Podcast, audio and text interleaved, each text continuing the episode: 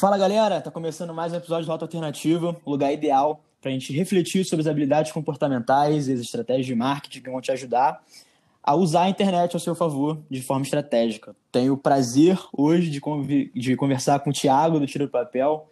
É muito engraçado como eu conheci o Thiago. Eu tinha acabado de. Eu acho que eu nunca tinha falado isso para você, Thiago. Tinha acabado de dar uma palestra numa, numa empresa júnior e no dia seguinte fui marcado num post do Thiago é, que falava sobre conteúdo e era exatamente o mesmo aspecto, mesmo, mesmo abordagem que eu tinha dado na minha palestra e desde então comecei a seguir, me inspiro bastante no Thiago. Não vou entrar muito aqui na, no mérito de apresentação e quem é ouvinte do Rota sabe que eu começo já com uma pergunta de apresentação bem específica e eu vou passar a bola para ele. Então, Thiago, eu quero que você se apresente nesse sentido aqui. Eu quero que você me diga quem era o Thiago antes de começar o tiro do papel e quem é o Thiago hoje, sem falar do tiro do papel. Nossa senhora, eu gostei disso. Calma aí, eu tô, eu tô tipo assimilando as regras aqui, peraí. Mas antes de mais nada, cara, obrigado pelo convite. É, nós já conversamos um pouquinho, né, pelo chat, a gente uhum. tem bastante elemento, em bastante coisa, então eu tô bem contente de estar aqui. E eu diria que, excluindo o tiro do papel, realmente, se eu tiro esse elemento do mundo, eu diria que o Thiago hoje é uma pessoa muito mais energizada, é uma pessoa que sabe priorizar melhor coisas no nível pessoal e profissional, uma pessoa que aprendeu a dizer muitos nãos e uma pessoa muito menos perfeccionista, ou que trabalhou muito mais esse lado de agir e lidar contra é, esse instinto perfeccionista dele. Irado. E agora, quem é o Thiago sem falar do, do tiro do papel? Hoje. Sem, ah, ah, desculpa, eu, isso já era a transição. então, deixa eu, deixa eu separar isso em duas partes, então. Beleza. O Thiago, antes do tiro do papel, era bastante inseguro em expor as, digamos, opiniões dele de uma uhum. forma tão incisiva, porque ele ainda não tinha passado por certos processos. Ele foi subindo muito, digamos, uma escada que ele traçou para ele mesmo, onde lá em cima ele colocou os objetivos dele com muitos semi-degraus, do tipo, eu não uhum. consegui seguir o ritmo que muita gente me indicou, e eu tive que colocar uns degraus no meio dessas coisas que as pessoas falavam. Esse é o Thiago antes do Tira do Papel, um cara que colocou muitos meio degraus em escadas porque ele não conseguia, os degraus eram muito altos para ele. E eu tive que arranjar o meu ritmo de subir essa escada, assim. O Thiago, depois do Tira do Papel, ele não se preocupa tanto quanto o Thiago anterior com esses semi-degraus. Eu acho que ele tá muito tranquilo, ele entendeu que isso faz parte. É uma parada muito humana, você tem que entender qual é o teu ritmo e respeitar isso, parar de ficar comparando seu ritmo com os outros, assim. E acho que esse, esse lado do perfeccionismo definitivamente acho foi a maior evolução, assim, na, na minha vida, assim, total, depois de tirar do papel eu acabei falando do tiro do papel. É. Isso que eu desafio. Não, mas eu gosto, eu gosto disso. É difícil, mostra, eu gostei dessa pergunta. Exatamente, porque mostra como, como as pessoas criam a identidade em cima do, do projeto que criam na internet, sabe? E Sim. uma das coisas que eu quero começar a, a, a trazer aqui logo para as pessoas de cara que, que são entrevistadas no Rota é tipo, cara, quero te conhecer tentando buscar a sua identidade é, natural, uhum. original, né? Sem, o, sem falar do seu projeto. Que naturalmente a gente fala, pô, eu sou o Felipe do Rota, eu sou o Felipe Head de sabe? Ah, e, sim, pô, sim.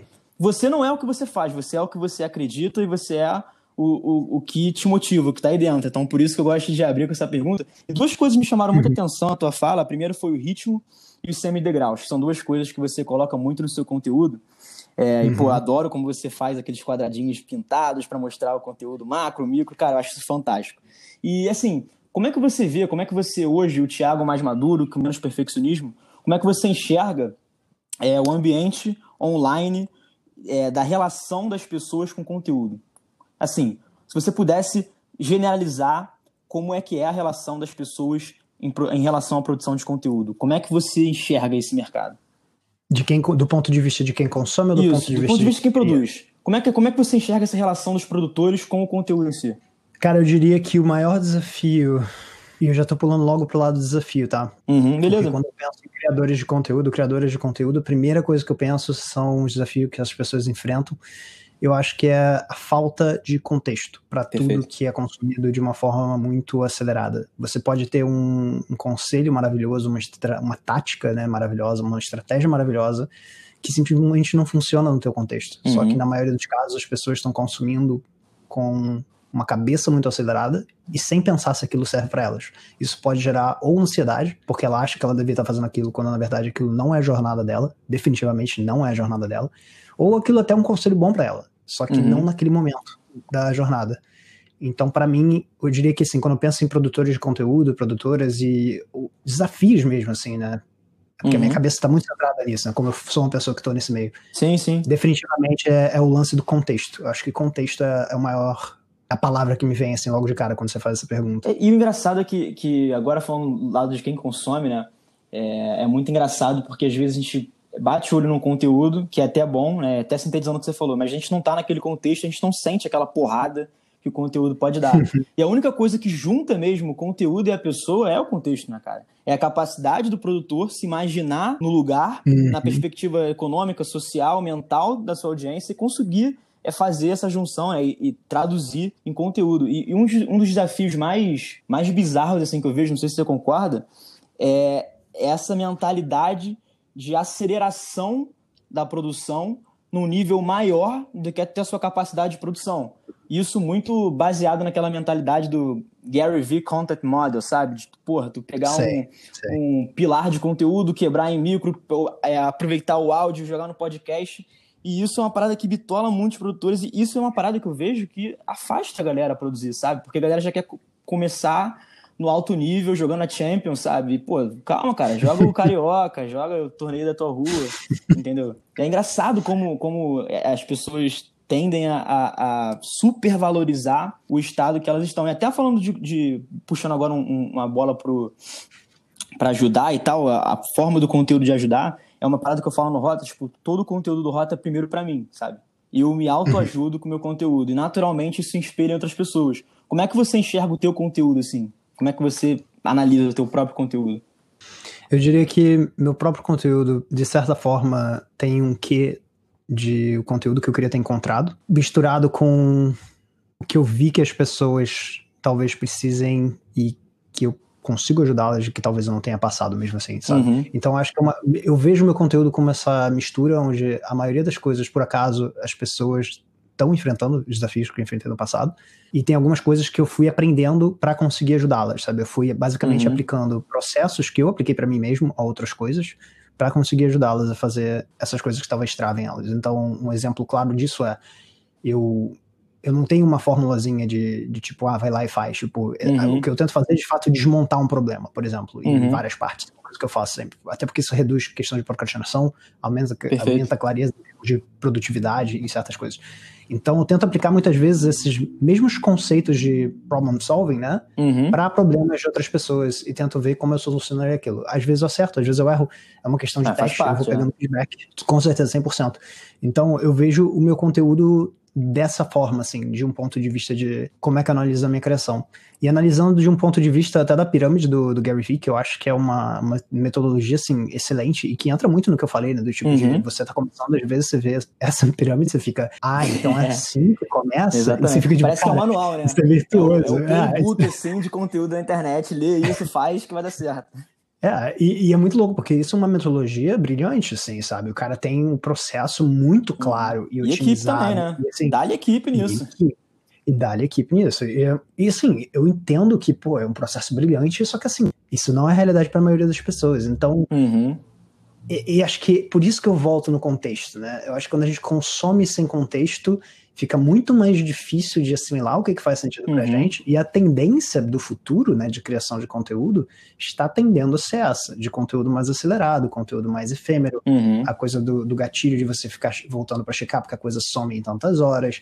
Então, com essa, com essa evolução dessa frente, eu tenho muito medo de que essa questão de contexto seja mais perdida, cada dia mais perdida. Acho que essa é a minha maior preocupação até para o futuro. E o mais legal disso tudo é que a gente, na, na posição de produtor, a gente pode e deve começar a trabalhar incentivar as pessoas a mudarem essa perspectiva, né? Então eu 100%. sei que você é uma pessoa que faz isso, que, cara, tenta mostrar para as pessoas que não é porque é acelerado que deve ser acelerado. A gente tem que também questionar esse status quo. E uma coisa que é muito interessante que, que eu vejo, assim, que, cara, é, duas, só precisa de duas coisas para você começar assim, a produzir um conteúdo autoral. E quando eu digo autoral, é uma coisa que faz sentido para você. É você ver uma, uma, uma oportunidade, ou seja, você conseguir entender é, um, um microframe assim de, de conteúdo que você pode fazer melhor e a sua essência, entendeu? Uhum. E não precisa realmente participar direto pro, pro, pro modelo do Gary Vee, nem precisa fazer um carrossel gigante para pessoa salvar Sim. e nunca mais ver, sabe? Então, a, pô, o, conte, o contexto e, e essa, essa, esse trabalho da gente como produtor de conteúdo um, um slow consumerism, sabe? Uma parada mais, mais devagar, é o que vai transformar as pessoas. Porque uma parada que eu fico meio bolado é que tem muito produtor de conteúdo que é produtor de conteúdo, ponto. É, elas não se veem como uma que tem a capacidade de influenciar todo o mercado consumidor daqui uhum. frente. E é isso que umas paradas que, que, eu, que tem no seu trabalho e que liga assim também no Rota, sabe? Tipo, cara, como a gente transforma um pouco a maneira como as pessoas é, enxergam é, a produção de conteúdo. E, e, nesse meio tempo, cara, assim, como é que você vê é, esse seu papel dentro desse mercado de, pô, desacelerar e de fazer pessoas produzindo conteúdo autêntico dentro da internet? Como é que você enxerga o tiro do papel aí dentro desse, é, desse ecossistema? Eu definitivamente me vejo como uma pessoa que há pouco tempo talvez tenha processado esse nível de influência que você falou. Uhum. Isso é uma coisa que demora para processar. A ficha cai, né? Uma a hora ficha... a ficha cai. Principalmente porque o Tira do Papel foi um projeto que cresceu muito rápido. Uhum. E eu tinha, desde o início, uma visão que ele cresceria rápido, mas não consegui prever que ele ia crescer tão rápido. Tão rápido. Ele, ele teve uma escala muito mais rápida de crescimento do que eu previ. Mas quando eu notei que eu tinha tanta influência na mão, eu não me liguei, assim, que tipo, cara, de fato, eu posso começar a tentar mudar a forma com que algumas pessoas veem isso. E eu não preciso mudar Perfeito. a forma com que todas as não sei quantas mil pessoas me seguem, tipo, 170 mais mil pessoas me seguem, eu não preciso mudar todas Exato. as cabeças, eu, eu quero mudar algumas, sabe? Porque eu acho que se eu mudar uhum. algumas, uhum. isso, isso, como muitas coisas em rede social, tem um efeito exponencial. Claro. Estou iniciando uma conversa. Eu acho que esse é, é o ponto que muitas pessoas não se ligam quando elas falam. Elas estão muito ligadas em métricas, né? E muitas vezes, quando você começa uma conversa com uma pessoa, daqui a seis meses, essa pessoa influenciou outras nove, uhum. sabe? Então, o, o meu intuito é, principalmente quando eu tô com alguém num conteúdo mais longo, é, seja uma live, seja uhum. áudio no Telegram ou podcast que eu faço com o Lucas, o Pode Querer, eu sempre tento levantar um pouco dessa bandeira, do tipo, cara, é melhor você consumir menos, com mais calma, com mais atenção, do que você ficar uhum. tipo, simplesmente se revirando aí por todas as redes e não fazendo nada, não aplicando, ou como você disse, salvando carrosséis, mas nunca de fato fazendo aquilo. Então, a cada dia que passa, eu tenho tentado não só levantar isso nos meus conteúdos, mas também criar uma espécie de acionável, assim, no final deles, sabe? Tipo, dar uma, uma coisa pra pessoa sair energizada e já querendo sair uhum. fazendo, para sentir um pouco o, o, impacto de você sair de um conteúdo mais longo, fazer e ver que, caraca, realmente, se bobear, vale mais a pena focar nesses aqui, sabe? Fazer, e isso tem mais impacto em mim do que eu ficar só rolando meu feed de, de TikTok, por exemplo. Entendeu? Sim, então, não, e, o engraçado também é que é, isso, isso perdeu né, essa, essa parte de, do relacionamento muito sufocado pelas métricas, né? Às vezes, porra, você ter 10, 15 pessoas salvando e vendo teu post é muito mais interessante do que você construir um relacionamento, né? É, é, olhar para o lado social da, das mídias digitais. E com certeza, quando você impacta uma pessoa, certeza, é, isso passa para frente, né? E isso que, é, que eu acho que que é o, que é o mais brilhante do conteúdo, é você conseguir impactar pessoas em escala com custo de distribuição zero, né? Você só paga com o seu tempo investido. Uhum. E isso é uma coisa que acho que não, não, clica na cabeça das pessoas, sabe? Ainda não clicou. E é nosso trabalho fazer isso, porque, cara, imagina se você voltasse, sei lá, 50 anos atrás e falasse para um jornalista que ele pode impactar pessoas e jogar o conteúdo dele na rua sem precisar é, é, investir milhões de, de, rios de dinheiro, sabe? Isso é uma parada que a gente tem na mão e a gente precisa usar da melhor forma.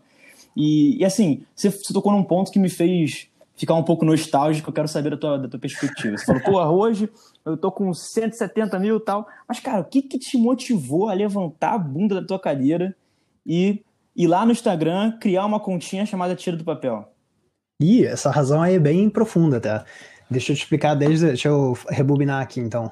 Eu tô imaginando aquele som de VHS agora. Aquela coisa que eu apertava pra voltar, assim.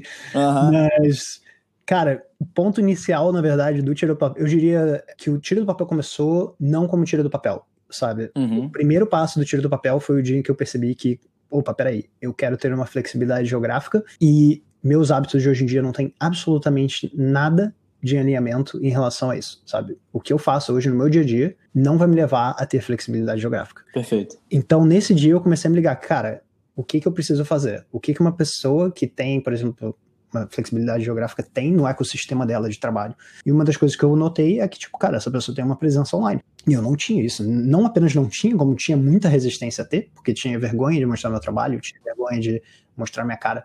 Então foi através de outros projetos que eu fiz que eu diria que o Tira do Papel nasceu. Um foi o Translate, que era uma, uma página de brincadeira, assim, de traduções, português e, e inglês, com trocadilhos que eu fazia com os meus amigos. Eu Uhum. comecei a usar aquilo como um laboratório, de eu simplesmente aprender redes sociais. Foi o primeiro lugar onde eu coloquei minha cara nas stories, foi onde eu comecei a aprender sobre o algoritmo, sabe? E foi muito dif- difícil para mim, assim. Esse, por isso que eu falei de colocar semi-degraus, porque para mim isso foi um projeto onde eu aprendi a Foi um semidegrau, né? foi um baita semi-degrau, porque pra mim foi assim, eu não tô mostrando meu projeto, meu trabalho ainda, eu tô simplesmente aprendendo sobre rede social. Aí depois Uhum. eu comecei a criar conteúdo no meu perfil pessoal, escrevendo e ilustrando. Inclusive, era um estilo de storytelling muito parecido com o Tira do Papel, só que um outro estilo gráfico. E foi uma coisa que, assim, no final de um domingo eu tava. Eu lembro até hoje, cara, assim, de do quão ansioso que eu tava, que eu tinha que fazer o meu primeiro post e todas aquelas dúvidas, separa o perfil, não separa o perfil, faço no profissional, sabe? E no final eu fiz um primeiro post meu, em duas horas, só dizendo, cara, esse vai ser o meu primeiro post, vou começar a colocar coisa de trabalho aqui. Aí eu comecei semanalmente um compromisso com mesmo, comigo mesmo, assim, vou escrever sobre trabalho, vou escrever sobre o que me der na telha, aqui, sem nicho, sem foco, sem nada, eu vou simplesmente Irado. escrever. O compromisso comigo é criar e aprender a me expor. Então foi aos poucos. Primeiro eu aprendi sobre redes sociais de um projeto, no outro eu aprendi a me expor um pouco mais. E no final o tiro do papel acho que foi o compilado disso. Por isso que eu falo de colocar semi-degraus. Eu não Uhum. conseguia, cara. Pra mim seria muito difícil eu subir esse degrau de mostrar o meu trabalho. Direto, né? Assim, pô, imagino. E Então, sabe é eu engraçado tiro- também? Ah, Fala, fala, desculpa. Teve, teve uma coisa que, que, você, que você falou que me lembrou até a, é, a própria criação do Roda. Tipo, quando eu, fui, eu, há dois anos atrás, eu fui demitido do meu primeiro estágio. E aí, pô, eu lia sempre muito sobre business e marketing. Falei, cara, vou usar o LinkedIn para escrever. E comecei a colocar minhas reflexões lá. E aí foi meu primeiro semi-degrau. E quando eu fiquei um ano escrevendo no LinkedIn, quando eu decidi criar o Rota, sabe o que eu fiz? Eu olhei para trás, peguei todos os meus posts, reorganizei, passei pro áudio e aí nasceu, nasceram os primeiros, os primeiros conteúdos. Então, cara, uma coisa que eu vejo é, que é- também pode ser uma destrava, que a gente pode ajudar as pessoas a desbloquearem, é que, cara, você não precisa realmente, tipo, matar um projeto que você cria e nem ter medo de, de, de parecer que você falhou para as outras pessoas. Isso pode ser um input para você transformar e melhorar e subir o, o próximo semi-degrau na sua, na sua trajetória. Então, tipo, cara, é, mais uma vez mostra que até a, a própria fundação, tanto do Rota quanto do Tira, tem um, um quesinho aí de, de reaproveitamento, desse mindset de, porra, vamos colocar, vamos só manter a roda em, em, em movimento, aproveitando o que vem pelo caminho. Com certeza, cara. Com certeza. Eu faço muito esse trabalho de olhar pra trás, inclusive. Assim, com- no meu perfil pessoal foi isso. Depois que eu escrevi, foi nove meses, foi tipo uma gestação até. Foi uma coincidência isso. Escrevi por Que nove, maneiro, cara. escrevi por nove meses ali. Aí teve uma hora que eu parei e olhei pra trás, assim, falei, tá, o que, que vai sair disso? O que, que me deu mais prazer de criar sobre? O que, que eu. Sabe, que tipo de feedback que eu tive? Foi aí que começaram a me falar, cara, pô, eu acho que tu consegue falar de uns assuntos sérios de uma forma leve, assim. Ah, isso, veio de, de- de um feedback externo? É, porque pra mim é a minha forma de me comunicar, saca? Então, ter essa percepção pra mim era difícil. Eu tive Incrível, que bater cara. um papo. Eu bati um papo com o pessoal assim, pô, você deve ter visto, né? Que eu fiquei criando esse tempo. O que, que você achou? Qual foi a tua impressão? Assim, geral mesmo, Cara, assim, pode que ser foda coisa. ouvir isso, cara. Que foda. E aí, que foda me ouvir isso. falaram isso. Eu falei, caraca, que maneiro. Nunca reparei. Sabe? Então, foi até quando eu tava no Rio, isso, uma conversa com um amigo meu, o Pedro. E foi muito legal isso, que assim, ele, ele, ele me falou isso, eu falei, caraca, cara, eu nunca, nunca parei pra pensar nisso. E é engraçado que pra mim hoje é a base, assim, do Tira do Papel. Tipo, eu, falo sobre uns temas de forma leve. E foi uma coisa que eu não precisei Uhum. me moldar, sabe? Saiu naturalmente de eu simplesmente me comprometer de escrever semanalmente. Eu tinha aquela constância que eu queria manter. Então, acho que quando você estabelece esse tipo de restrição criativa pra você, Perfeito. acaba vindo pra superfície as coisas mais naturais suas, né? Perfeito. Cara, até falando em restrição criativa, outra parada também do Rota que, que casa com esse teu momento. Quando eu decidi fazer o podcast, eu gravei no meu celular, como eu tô fazendo agora, e mandei os dois episódios para uns 10 amigos meus, 10 conhecidos próximos. E o feedback que eu tive falou assim, cara, ficou muito maneiro esse, esse teu formato aí, sem edição, sem musiquinha, falada direto. Eu falei, cara, é isso. Tipo, gravei assim para sempre. Nunca mais coloquei. Porque a primeira coisa, a primeira, a primeira trava de alguém no podcast é ah, colocar um, uma intro, uhum. colocar uma outro, editar. E depois que eu incorporei. Então, pô, mais uma lição aqui nesse nosso papo é, tipo, realmente é, não levar primeiro o feedback para o lado pessoal e você sempre retroalimentar uhum. esses inputs para dentro, sabe? E é muito maneiro como, como de, de documentar a nossa história e, e entregar isso em, pe, em, pequenos pedaços, né, mais chegadinho para a audiência, que, pô, eu acho uhum. que isso uhum. com certeza é, salva, porra, mó, mó tempo, assim, da galera. Mas deixa eu te perguntar uma coisa, também já te colocar na parede, qual o feito do tiro do papel que você fica mais orgulhoso? Qual foi a coisa, assim, que você, porra, enche o peito para falar, cara, eu fiz isso? Cara, é difícil citar um feito, mas eu consigo citar o tipo de feito que para mim é. Show, é... é... teu. A interpretação é tua. Eu jogo a bola para você, você interpreta Beleza. da maneira que você quiser. Beleza. Eu diria que são as mensagens de pessoas que conseguiram, mesmo que dar um micropasso para frente, e pessoas que muitas vezes têm depressão, pessoas que têm ansiedade, e que vêm falar que por causa do meu conteúdo, mesmo que seja meu conteúdo gratuito, uhum. elas evoluíram nem que seja um pouco, sabe? Muitas mensagens Irada. são de pessoas que tiveram uma baita evolução recebo mensagens assim de pessoas que inclusive falaram, cara, tô alguns meses para te mandar essa mensagem. E quando isso chega, eu paro tudo, sabe? Eu, eu paro o que uhum. eu tô uhum. fazendo, foda-se se eu tenho alguma coisa agendada, foda-se uhum. se eu prioridade. Pra mim, aquilo é assim, caraca, é por isso que eu tô fazendo isso. Uhum. Pra mim, isso aqui é o, é o ultimate é, feedback que eu posso ter. é, é, tipo, um ponto que eu paro, eu coloco tudo em perspectiva. Tudo, tudo, tudo que eu tô fazendo até no dia, dia em perspectiva eu fico, caraca, tá dando certo, uhum. sabe? Eu tô na direção certa. Então eu não, eu não conseguiria citar um específico, mas cada vez que chega essas mensagens, eu fico até meio sem graça, porque eu não consigo, eu sinto que eu não consigo responder. É difícil ao... responder, né, cara? É, porque eu não consigo dar uma resposta boa o suficiente para mostrar pra pessoa o que, que eu tô sentindo naquele momento, assim. Sabe? Mas eu tento. Então eu diria que é isso, assim, é esse feedback qualitativo humano muito melhor para mim do que um post que alcança não sei quantas mil pessoas, por exemplo, assim. O, o, engraçado é que eu faço isso, que é uma parada que. Teve, teve duas coisas no meu processo que eu, que eu indico bastante, assim, que eu falo, né? Entrego nos meus conteúdos. Foi o que eu chamei de o, o cantinho do feedback e a autodestruição. A autodestruição foi o seguinte: quando eu comecei o Rota, eu abri um documento em branco e eu eu me dei os feedbacks que eu ia ouvir daqui, daqui para frente, só que sendo os piores possíveis. Eu fui do uhum. mais bonitinho até o mais grosso possível. Eu fiquei encarando aquilo ali por um tempo. E eu comecei a digerir aqueles feedbacks antes mesmo de eu ter recebido. Então, quando eu recebi, quando a parada estava rolando, é, eu, eu, eu senti de uma forma muito mais leve sabe? Eu já peguei, uhum. eu já sabia o que eu tinha que eu tinha que fazer e eu já tinha falado isso para mim. Isso foi importante, sabe? Eu me autodestruir. E o segundo é que eu tenho um drivezinho, todo o feedback maneiro que eu recebo, eu tiro o print, coloco uhum. no drive e que quando eu dou aquela, porra, desanimada, dou aquela fraquejada assim, sabe? Eu abro lá e leio cada um, cada feedbackzinho e pronto, sai renovado, sabe? Então, pô, é muito maneiro a gente saber que não é só o, o de novo, né? Não é só a métrica em si que que, que importa, né? É a parte social de, desse universo chamado redes sociais. E assim, eu vi uma, uma parada também que, que eu fiquei feliz, né? Que, pô, o Rota nasceu pelos meus conteúdos do LinkedIn e eu vejo cada vez mais você tá ativo lá. É, me, me, dá um pouco da tua perspectiva sobre o LinkedIn pra galera que, pô, não, não movimenta essa rede social, que acha que é um ambiente tá. chato, que é um ambiente quadradão, enfim, dá essa perspectiva aí sobre o LinkedIn. Cara, acho que citando o Gary Vee de novo, né? É até engraçado citar ele duas vezes no, no podcast. Fica parecendo que eu sou o cara meu ídolo, só que não é, assim. Gosto de algumas, coisas, gosto de algumas coisas dele, gosto de muitas coisas dele. Não também, também. também. Eu sou, eu sou um dos críticos assíduos dele também, com as paradas que ele fala. É, ele é meio intenso. Inclusive, quando eu falo para as pessoas que eu gosto dele, elas ficam meio chocadas. Mas ele diz que redes sociais são canos que seres humanos preenchem com um, com o conteúdo, né? Então, se você sente ansiedade em relação a alguma coisa, a culpa não é da plataforma ou do canal, a culpa é da sua interpretação e da sua projeção sobre aquela Perfeito. coisa. E por aí vai. E. Cara, eu. Nossa, eu tô tentando agora lembrar qual é a pergunta, eu completamente saí do LinkedIn. Eu queria saber a tua perspectiva sobre o LinkedIn. completamente, eu entrei nessa, eu fiquei imaginando o feed do... Gary Vee tomou, tomou conta eu, da sua cabeça aí. É, eu, não, é porque a última vez que eu mandei pra alguém, eu falei, cara, esse feed dele é muito feio, mas o conteúdo dele é bom.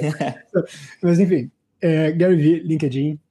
É, para começar, eu acredito muito nessa frase dele, então, eu acredito que se você chega no LinkedIn com uma cabeça de, opa, cheguei no meu LinkedIn, logo eu tenho que colocar aqui uma, essa roupa social e formal e me, isso vai me comportar que nem, que nem eu acho que alguém que se comporta no LinkedIn, eu tô fazendo aspas com a minha mão agora, uhum. sabe? Eu acho que eu acho que isso é horrível, porque você tá caindo na pior armadilha que tem na hora de criar conteúdo, que é você deixar a sua autenticidade de lado.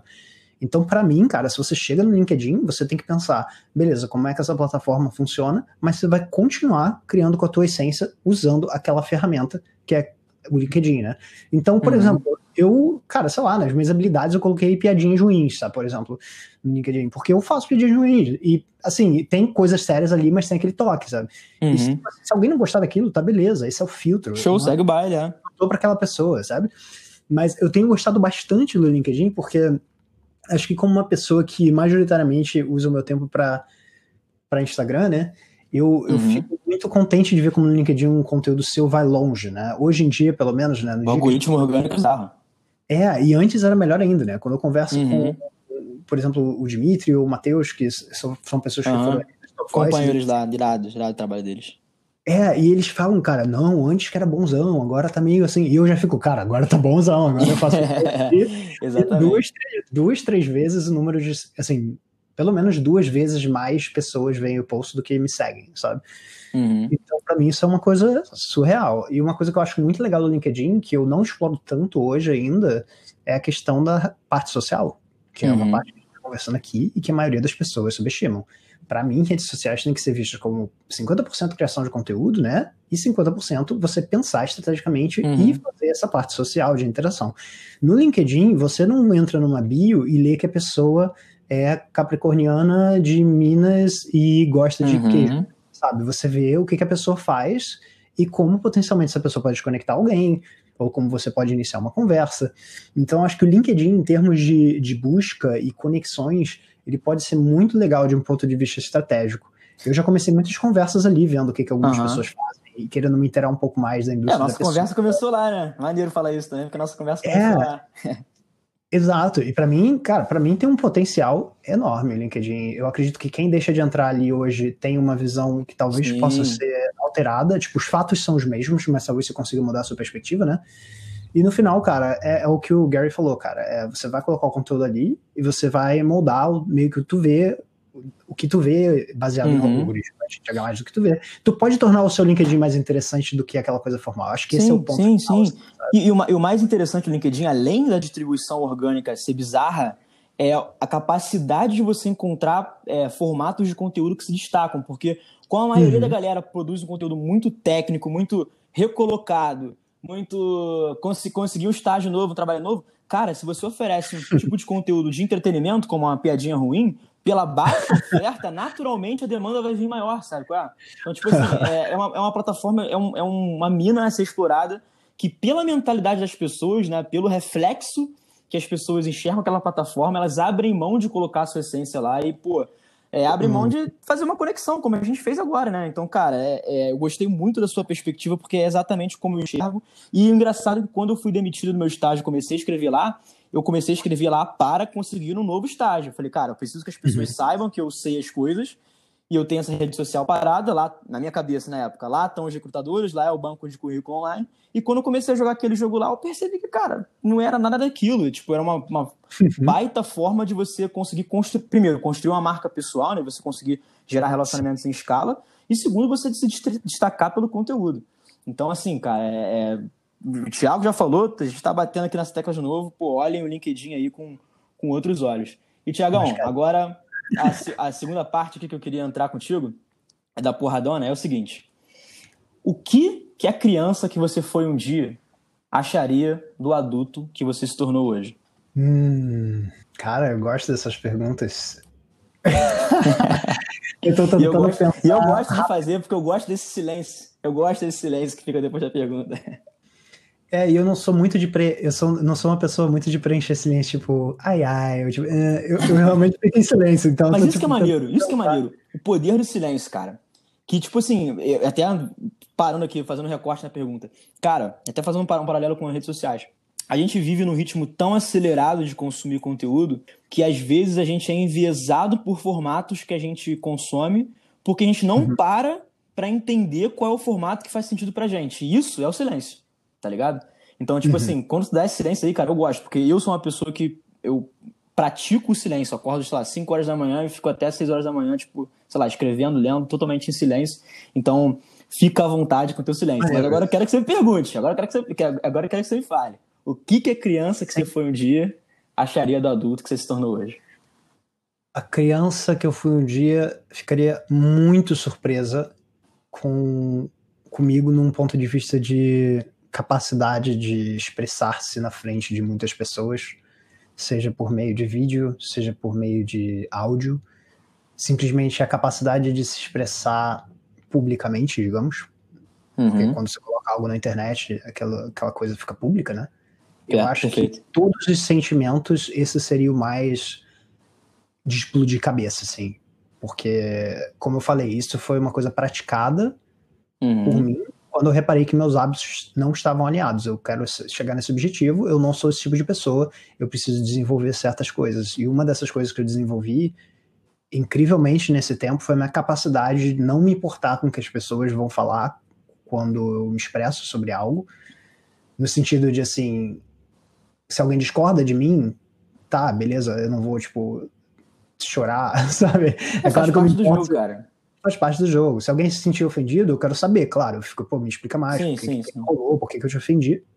Mas, no geral, eu sou uma pessoa que tem essa paz de espírito de estar tá me expressando e conseguindo fazer isso. Antigamente, assim, o meu eu criança olharia para isso e ficaria, caraca, que bizarro Como que vai assim, ter né? essa mudança, né? Que vai ter essa mudança no futuro. É uma parada que eu falo, tipo assim, cara, as pessoas, na... quando você sai de casa, as pessoas julgam tua aparência, tua vibe, tua roupa, mas nem por causa disso você deixa de sair na rua. Então, por que, que você deixa de, de, produzir conteúdo já que você sabe que isso acontece todos os dias, né? Então é meio bizarro que quando. É. é o medo da zoação digital que eu falo, né? Parece que quando você bota a cara na internet, todo mundo vai compartilhar para todo mundo e falar, ah, virou blogueirinho, é... agora vai é. fazer é. parceria e tudo mais. Então é muito engraçado como essa perspectiva. E vai rolar, né? É, mas, e vai cara, rolar. Mas é, é, faz parte do jogo, cara. Você, você sabe parte. que. Isso, eu falo assim, cara, se, se você colocar a cara e produzir conteúdo na internet faz sentido para você, beleza, cara. Isso são coisas naturais. Se isso faz sentido, é porque você precisa fazer, entendeu? E assim, uhum. outra, pergunta que eu quero fazer para você, se você pudesse fazer um post, tá? Não é carrossel, é só um post, eu sei que você gosta, mas é só, é só uma imagem no Instagram que o mundo inteiro fosse ter acesso. Você fazer um uhum. post no teu Instagram e todo mundo ia ter acesso a esse conteúdo. Qual seria? Tá. Seria uma frase de uma música do Dire Straits chamada Brothers in Arms, onde fala We have just one world, but we live in different ones. Que é tipo, nós temos apenas um mundo, mas nós vivemos em mundos diferentes. Essa frase é tipo a minha moto da vida. Assim, é uma coisa que a todo momento eu gosto de, de lembrar. Porque no final, todas essas projeções, todos esses julgamentos, todos esse, todo esse desenvolvimento interno que a gente pode fazer, no final se resume muito a essa frase. Eu consigo, acho que, criar tangentes dessa frase para tudo. Assim. Uhum. O fato de nós sermos pessoas diferentes, com objetivos diferentes. E eu acho que no mundo que a gente vive, principalmente hoje em dia, onde comparações que antigamente eram feitas muito uhum. mais por coisas físicas, né? A casa, o carro, hoje em dia a comparação é feita de forma muito fácil no lugar onde você às vezes perfeito, passa mais tempo, que é a rede perfeito, social. Perfeito. E eu acho que o não. lembrete, esse lembrete é essencial. Então, se fosse um post, seria não só essa frase, é, se fosse um carrossel, seria uma explicação visual, quê? mas se fosse um post, seria essa frase com uma legenda, provavelmente assim. Lê esse aqui que vai levar só alguns segundos e pode mudar muito. Só uma coisa que você esqueceu: a, a tartaruguinha tá nesse post, né? Com certeza, para abrir a legenda. Primeiro. Cara, duas coisas que me chamaram muita atenção nessa, nessa frase que escolheu, que por sinal é muito irada. A primeira é que ela tangibiliza, acho que, todo o nosso papo anterior, né? Do contexto, né? Como as pessoas vivendo em mundos diferentes, né, dentro da, da sua própria cabeça, estão em contextos diferentes, por isso o conteúdo com contexto ganha muita relevância. E a segunda, cara, Sim. você falou em, em, julgamento, e tem uma frase de, de, Freud que é, cara, quando Pedro fala de Paulo, mais sei sobre Pedro do que de Paulo. É, então, todo julgamento é uma confissão. Todo julgamento fala mais da pessoa que está emitindo a, a, mensagem do que a receptora. Então, é, é, isso é mais, um, mais um, uma pulguinha atrás da orelha das pessoas que têm medo de se expor. E aí, para fechar, cara, para fechar, eu queria saber, sem ser essa que você acabou de me falar, que eu acho foda, uhum. mas qual foi a frase que mais te impactou na sua vida e por quê? Hum. Pô, eh, detalhe, pode ser do teu pai, da tua mãe, sei lá, com a familiar, de amigo, de um motorista do ônibus, um bom dia, do trocador, que é raro, enfim, qualquer coisa. Cara, tiveram. Pode, eu posso responder com duas trapacear? A, a, a interpretação é toda sua, cara, aqui não tem regra. Beleza. Cara, teve uma frase que o meu pai me falou há muito tempo, que ele fala que a gente é uma esponja. E isso, por alguma razão, sempre me marcou muito. E eh, foi num contexto de conhecimento, né? De absorção de conhecimento. E de, de certa forma, você ser um fruto do, do ambiente onde você tá. Isso sempre me marcou bastante, assim. De ser uma esponja e tá sempre tentando absorver, independente do ecossistema onde você está inserido, da bolha que você está inserido. E a outra coisa que eu diria foi uma frase, na verdade não foi uma frase, mas foi uma conversa que mudou muito a minha vida com uma pessoa que trabalhou comigo, uma coreana, uhum. trabalhou comigo aqui em Londres. Uma vez eu estava saindo de um emprego, estava indo para uma outra coisa, e a gente teve uma conversa de feedback, assim, tipo, um papo onde eu ia dar feedback direto para ela, ela ia dar feedback direto para mim. E ela é uma pessoa muito direta. E ingleses, uhum. no geral, aqui, pra é, contexto... O papo é reto, né? Não, ingleses são muito diplomáticos, assim eles são muito de ficar em cima do muro e tudo é eufemismo, né? Uhum. Nunca tá, a coisa tá ruim, sabe? E para ela era muito direta, ela era muito direta ao ponto, assim. E ela me falou uma vez, Thiago, você é muito bonzinho, isso pode ser muito perigoso com você porque as pessoas vão te passar para trás. E Caraca. isso me marcou muito, assim, porque foi muito na lata, assim, sabe? e eu fiquei tipo, caralho. E, e ela falou, cara, você tem que aprender a dizer mais não. Você tem que aprender a entender e dar preferência para você, porque às vezes você quer ajudar e você coloca as pessoas na sua frente, e isso vai deixar insustentável você conseguir ajudar mais pessoas. E eu fiquei tipo, turn down for what? É. Sabe aquela coisa assim? Tipo, tipo, caraca, cara. Então não foi uma frase, mas foi uma conversa que me mudou muito, assim. Eu, de fato, assim, no dia seguinte eu me senti transformado só dessa conversa. Até porque ela teve a coragem de falar isso. E eu não subestimo uhum isso. Eu acho que. Eu não sei quem fala isso, cara. Eu não sei se foi o Ryan Holiday, mas é aquele negócio de conversas difíceis, vida fácil, vida fácil. Conversas não, é difíceis. Conversas é, fáceis. Sim, sim. Difícil, né? Uhum. E isso foi para mim o um exemplo disso. Foi tipo, a partir do momento que ela me. que a gente teve essa conversa, minha, eu sinto que a minha vida ficou mais leve. Porque eu prestei muito ativamente atenção no que ela disse para mim. Cara, incrível, incrível, de verdade. É, assim, é, é maneiro como, como os outputs de, de, de, outras pessoas, assim, são inputs pra gente, né? Ela falou essa frase para você e com certeza é, é, te mudou, assim como a, a frase do teu pai. É, eu acho que, que isso é um conteúdo, né, cara? Acho isso é, é, mais, mais, um, mais um, uma pista aí pra galera que tá ouvindo a gente. E, cara, documenta seu dia. É, triplica a atenção do seu cérebro para você enxergar qualquer coisa que chega até você como conteúdo, que com certeza isso vai ter valor para as pessoas. Então, é, Thiago, eu, eu tinha, eu tinha é, é, uma expectativa de fazer um papo contigo e, cara, surpreendeu demais, porque eu não faço roteiro, né? Tipo, pô, é meio contraditório, né? Podcast fato alternativa e ter um roteiro, né? Então, tipo, cara, vamos, vamos, vamos no flow, entendeu? E é, eu queria deixar aqui minha, minha admiração pelo teu trabalho, pelo teu mindset, assim, de, de produtor de conteúdo, mas como pessoa também. E depois dessa conversa só, só reforço minha admiração pelo teu trabalho. E deixar o mic aberto aí para você, cara. Deixar uma mensagem final aí que você queira. É, eu sei que você vai estar, tá, pô, é, é, é, lançando um curso aí também agora em, em, setembro, cara. Se quiser dar uma palhinha aí sobre o que, que vai ser, cara, o espaço é tudo teu, fica à vontade. E é isso. Maravilha, cara. Bom, para começar a agradecer você, eu, eu amo essa mídia de áudio e tô amando essa oportunidade de trocar ideia com alguém que tem muitas ideias alinhadas comigo é. e, e, um sotaque parecido com o meu, que acho que é a primeira vez que eu tô gravando assim, com, com, essa, essa compatibilidade de sotaque. E, cara, acho que primeiro sim, eu tô gravando, eu tô preparando nesse curso que vai pro ar dia 5 de, de setembro, que vai ser bem mais focado em estratégia de conteúdo. O primeiro curso que eu fiz, que foi podcast, em formato de podcast, é uhum. pra pessoa tirar do papel, né? Vencer essa autossabotagem, tirar do papel. Esse segundo curso é uma coisa mais avançada. E eu vou fazer por meio de ilustração. Basicamente, eu vou estar aparecendo na câmera e ilustrando visualmente alguns conceitos enquanto eu explico sobre redes sociais que respeitam, digamos, uma abordagem para redes sociais que é bem estratégica, não é para pessoa uhum. ficar hackzinho, é para pessoa aprender a pensar como estrategista. E uhum. vai, ser bem, vai, ser um curso bem visual. Estou montando isso agora. É, e acho que como uma mensagem assim para fechar, primeiro eu queria dizer para se você tirar alguma coisa dessa conversa, eu gosto sempre de tentar fechar com o acionável, é essa uhum. que, que, o, que o Felipe falou agora, de tipo, cara, é consome com o triplo de atenção as coisas e consome menos coisas, mesmo que seja um desafio teu, que tu coloca assim por uma semana, duas semanas. Tenta fazer esse experimento depois de você sair desse podcast, assim, consumir menos com mais atenção e tentar aplicar mais. E você vai sentir em muito pouco tempo a diferença que isso vai fazer no seu dia a dia. E você vai começar a questionar essa coisa do, do consumo acelerado que a gente falou bem no início do, do podcast, né? E se você fizer isso, conta pra gente, porque eu fico super curioso do experimento. E acho que só para fechar, já que você tá em algum player aí, seja Spotify ou Apple Music, você pode sempre digitar aí Pode Crer, Pode Crer Criatividade no seu player.